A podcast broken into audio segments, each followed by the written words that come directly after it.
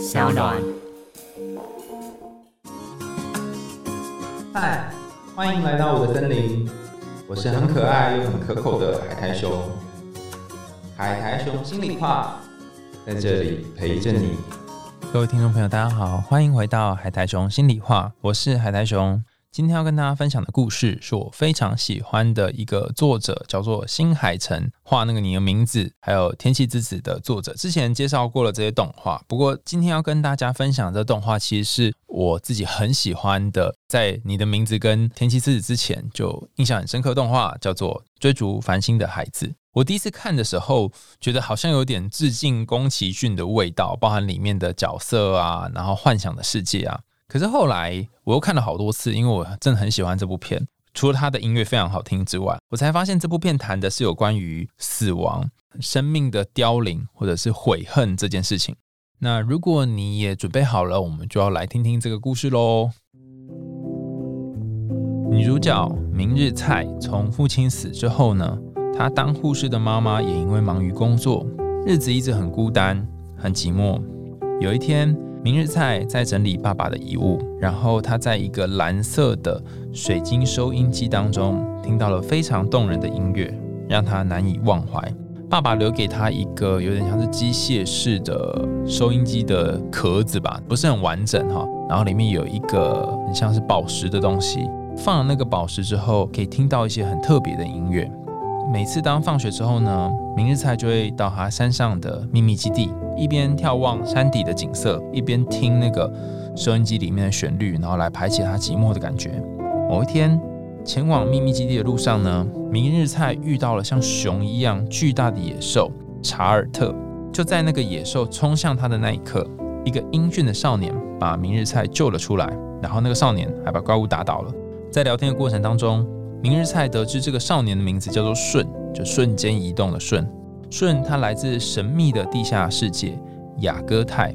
他为了寻找一生当中必定要遇见的人，他来到地面上遇见了明日菜。两人相遇之后，就像是遇到知音一样，每天有聊不完的话题。明日菜也都会跑到他山上秘密基地跟舜，然后两个人聊聊天吃三明治等等。就在两个人越聊越心灵相通的时候，舜。却突然从明日菜的生命里面消失了。后来从母亲那里，明日菜他才知道说，原来顺死了。就是有一个新闻发现，有个少年哈，他死在山谷旁边。这个消息让他非常挫折，无所适从。后来学校来了一个新的老师，叫做森崎龙司。明日菜从老师口中意外听到跟雅戈泰有关的神话，还有能够让死者重生的传说。于是。明日菜下定决心要出发前往雅戈泰，展开一段冒险旅程。他希望能够再次与舜见面。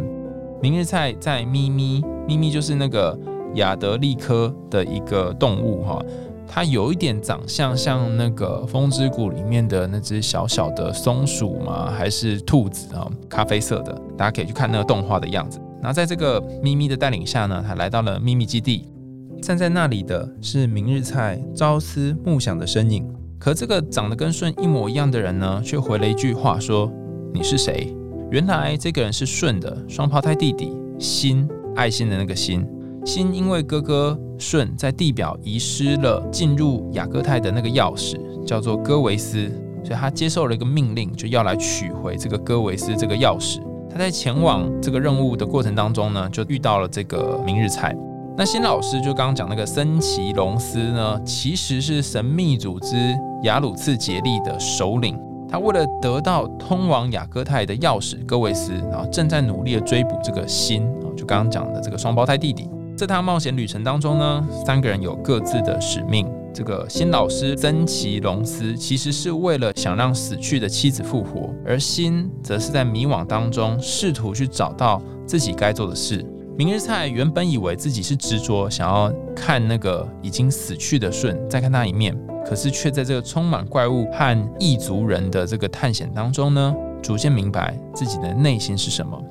在一个动画里面很重要的段落，是一行人来到了世界的尽头——菲尼斯特拉。明日菜看见他们的目的地叫做生死之门，但要进去那里就得爬下深不见底的大峡谷。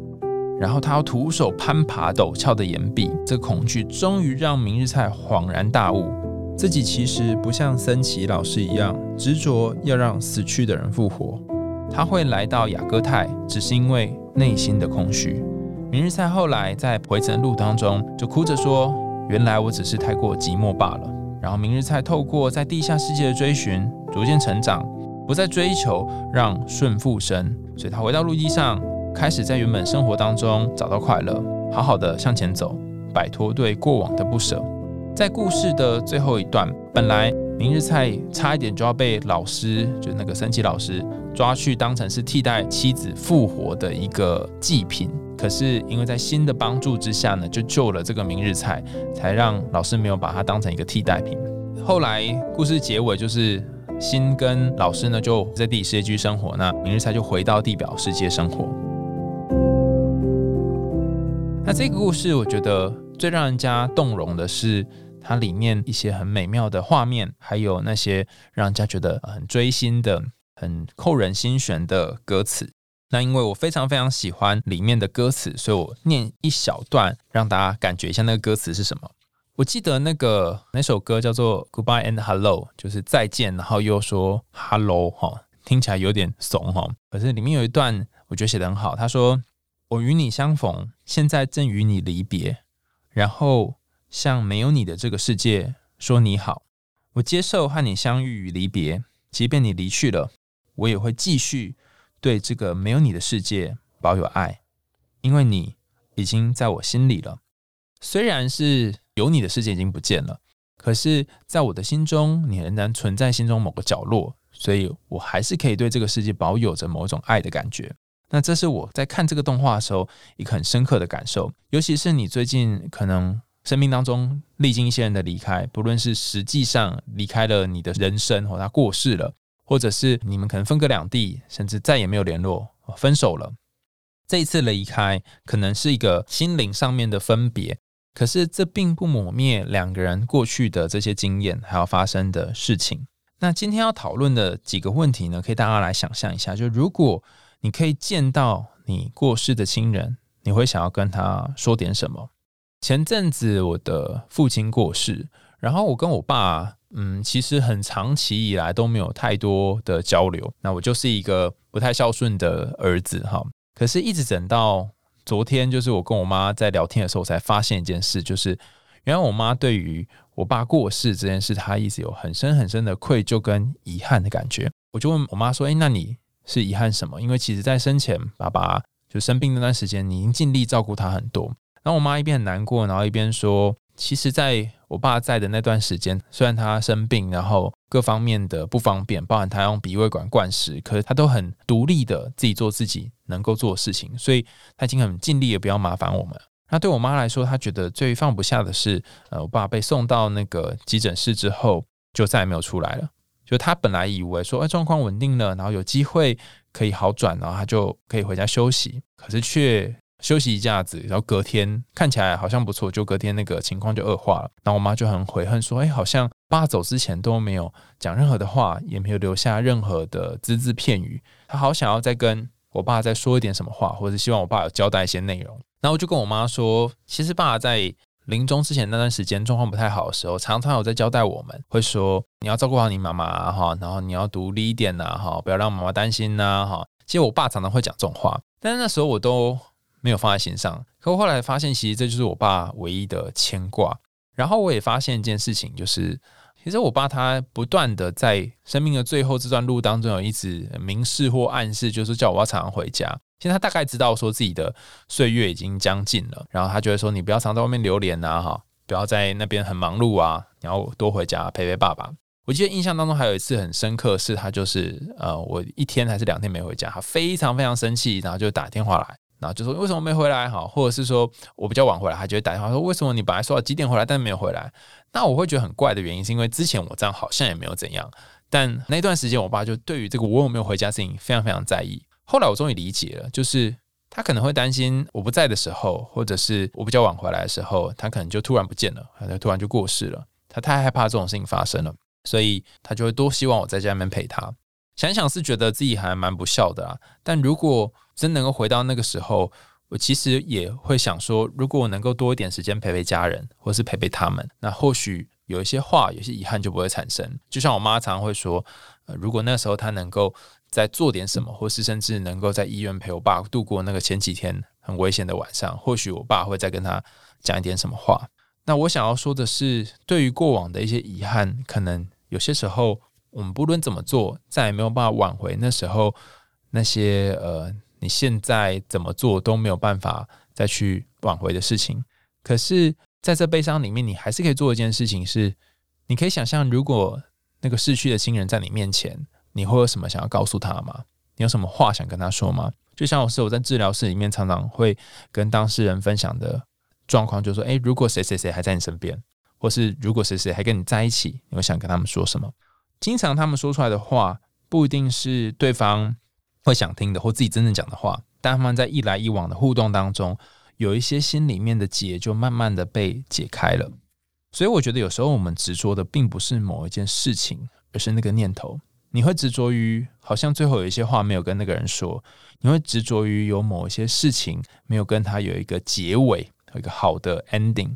你会执着于如果那时候再多做一点什么就好了。可是其实回头想一想，你执着是那个执着本身，而不是那件事。在你的生命当中，你有曾经想要复活的人吗？或是你曾经有因为失去什么，想要挽回一点什么，然后踏上了某一种旅程吗？我自己的感觉是在我爸刚走那段时间，我就会觉得好像自己在经历一个很阴暗的关于死亡的旅程。它的过程蛮奇怪的，就是说，嗯，因为家里面要摆那个灵堂嘛，然后要有一些仪式。所以你大概不能够做什么很夸张的事，然后因为灵堂占据家里面很大的空间，所以生活的这个环境也受到影响。就像是这个故事里面在讲这个明日菜一样，哈，就是说一个人离开他的生命，虽然只有短暂的交汇，但他就有一块空缺就空出来了。那如果你心中有一个想要复活的人，甚至你有一个很在意的人，然后他走了，我想对你的人生有一个影响。那你可以想想这个影响到底是什么？以明日菜来说，因为他们两个人才刚相遇一阵子嘛，所以他那个影响占据这故事的一半哈。当他进入那个大峡谷的时候，他就突然醒了。那我觉得这个醒了这件事情也很有趣哈，尤其是在你这一辈子大部分的时候都觉得很孤单、很寂寞的时候，你大概会有机会遇到一个或者是几个，让你觉得几乎可以和他一起有个家，几乎可以和他。往下继续走，甚至能够给你一个再也不寂寞、再也不孤单的未来的人。你曾经遇过这样一个人，甚至是你现在遇到就是这样的人。但没想到你跟他发展一段关系或进入一个状况之后，有一天发现他竟然走了，或他没有办法再跟你继续走下去了，你就会有一种寂寞，有一种遗憾，想要把他抓回来，想要让一切就像是你们之前刚相遇、刚认识的时候一样。然后你会有一种不甘心，你甚至会做很多事情，踏上你的明日菜的旅程，到了地底的世界旅游，跋山涉水，然后还要冒着种种被那个里面有个怪物叫做彝族被抓走的危险。你为的是什么呢？为的是去抓回那个曾经很美好的、然后很亲近的，像一个家一样的感觉。明日菜之所以会要抓住这个感觉，是因为他记得吗？他就像是我们之前分享的很多故事里面的主角一样。小时候，爸爸就过世了，所以留下的是那块石头。那那块石头是他跟另外一个地理世界的某种连接。可是他妈妈又工作很繁忙，没有机会照顾到他，所以他几乎都是自己照顾自己，自己做菜，自己生活。他也不觉得这样有什么。那当他遇到了某一个在感情上让他觉得脸红的对象的时候，他才发现，原来他的内心是空虚的，是寂寞的，需要有一个人陪伴的。这就像是许多人他坚强的过了一辈子。甚至过了好长一段时间，然后觉得自己不需要爱情，觉得自己不需要人际关系。可是在他遇到一个呃让他很魂牵梦萦的人的时候，他才发现，其实自己是多么的希望有人可以陪伴，多么希望往后的人生当中有一个人可以陪他一起走过。但知道这件事情，不代表你就一定会很幸福快乐，就跟对方走到最后。很可能他就在人生的某一个时刻就走了，就像顺，他达成了他人生的使命，然后就离开了。但就算是这样。你也不用太担心，因为你的人生会被安排其他角色出现。在这个故事里面出现就是心，就是爱心的那个心。心他是顺的弟弟嘛？那如果大家有听之前的几个故事，就会发现这里用了一个重要的隐喻，就跟那个神隐少女一样，叫做双生子隐喻。那我们前面有几个故事有谈到双生子隐喻，如果有兴趣的话，可以回去看看之前的几集《海苔熊心里话》。那双生子隐喻呢，它通常有不同的概念哈。在动画里面，经常设计一个角色是比较温柔的，那另外一个就会是比较冷酷的。那双生子我们之前有谈过，它有点像是一个一个石头的两面，一面是光明，一面是黑暗啊，一面是温柔，一面是冷酷。可是尽管是这种情况，双生子的某一面，它也会随着时间不断的转化。像我们之前谈到汤婆婆跟钱婆婆，就是一块石头的两面嘛，一个人是很势利的、很奸诈的。唯利是图，他就是要钱的；另外一个是很温柔的、很体贴的，然后很照顾小千的。但尽管是这个状况，你会发现汤婆婆在故事的最后也变成，哎，好像某种程度上面有法外开恩，或是有点人性。在这个故事里面，顺跟心虽然是一体的两面，可是，在故事的最后，心也对了明日菜呢有一些同情跟心软，他甚至对明日菜有一些感觉。尽管他一开始的时候是很。要说很固执吗？或是按照命令来行事的？所以你会发现，如果你生命当中你困在某一个面相，可能是双生子的某一面，我觉得你也不需要太担心，因为随着时间，你可能那个另外一面就会慢慢会被活出来。只是你愿不愿意给这个某一个，不论是黑暗的，或者是过度呃遵守规则的一面，有一些机会可以演出他的剧本。演一段时间之后，可能另外一个角色就会出现了。在故事里面有一句话叫做。怀抱着丧尸继续生存下去，这是人类的诅咒，却也是祝福。举个例子来说，明日菜是怎么听到异世界的声音呢？是他发现爸爸留给他那个小小的机器，然后有一个宝石，里面可以听到地下世界的声音。或许他跟父亲的这个告别呢，在故事里面很少谈到，可是父亲的离开却为他留下了一把钥匙。这把钥匙是通往雅戈泰这个异世界的钥匙。在这故事里面，到底隐喻着什么呢？我不知道大家有没有一种感觉，就是你终其一生去找的，不论是伴侣，或者是你想要走一辈子的感情上的另外一半，或者你人生当中遇到的一些情人，或多或少都会有你家人的影子。如果是男生，可能会找到一些和妈妈雷同的影子；如果是女生，可能会找到一些和爸爸雷同的影子，或者是自己身边的亲人的一些影子。那重点是在这个故事当中，爸爸留下的这个东西有点像是爸爸的影子，包含那颗石头，那个跟异世界的连接。那这个影子有什么作用呢？它会变成你开启感情，甚至是开启探索你人生议题。在这故事里面的人生议题是孤独或者寂寞，开启这个议题的一把钥匙。就像很多人，他是开始谈恋爱之后才发现，哇哦，原来我人生遇到什么困难，才会发现哦，原来我这么在意什么。所以，如果你进入了某种人生，如果你开始开启了一个新的人生议题，那你可以想想，他是不是从你的家人留下来的？那这个丧失的家人，甚至离开的家人，或者你曾经是孤儿，或者你曾经跟一个家人分开之后没有好好的道别，他看起来好像留下了某种比较悲伤的东西。可是你因为要继续生存下去，因为这个诅咒，你可以有不同的祝福，甚至你会认识不同层面的自己。就像明日菜，他因为父亲的离开，因为母亲的繁忙。那他认识了一个自己，叫做寂寞的自己，以及不甘寂寞的自己。然后也因为这样，他认识了不同的角色，包含顺跟心。刚刚讲这一体两面，他也认识了一个很执着、很想要抓住某些东西的老师。看起来好像你都是被动的接受这些东西，但某种程度上面，你也对了其他人的人生做了一些影响。例如明日菜对那个老师，哦，森崎老师，他也做了一些影响，就是。包含他跟新两个人在最后的这个搏斗当中呢，老师终于体会到有些东西离开之后是再也没有办法换回来的，但是活下来的人才是最重要的。这部动画的英文名字叫做《Children Who Chase Lost Voice from Deep Below》。那我觉得这个英文名字比起呃原本的翻译更富含深意的原因在于，如果直翻的话哈，它不叫追逐繁星，它就追逐深处声音的孩子。那这个追逐深处声音呢，其实有两个意象，一个就是它是来自于像动画里面他说叫做地底深处的另外一个世界的声音，还有一个意象是追逐你内心深处一个可能被你隐藏已久的，然后你没有发现的声音。在这个故事里面，明日菜追逐的就是那个孤独的、寂寞的自己，他追到了这个寂寞自己，然后认清这个孤独的小孩、寂寞的小孩，然后愿意陪伴他，愿意呵护他。他就终于有机会可以从这个黑暗的地底当中爬出来，然后回到自己原先的人生。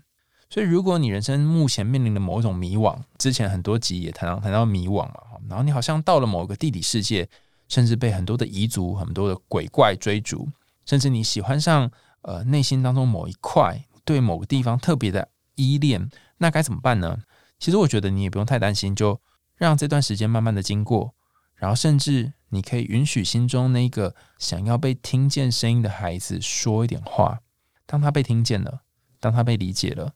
当他被看到了，那么或许你的故事、你的命运、往后的人生就会重新的转动起来。这个动画的名称叫做《追逐深处声音的孩子》，又称作《追逐繁星的孩子》。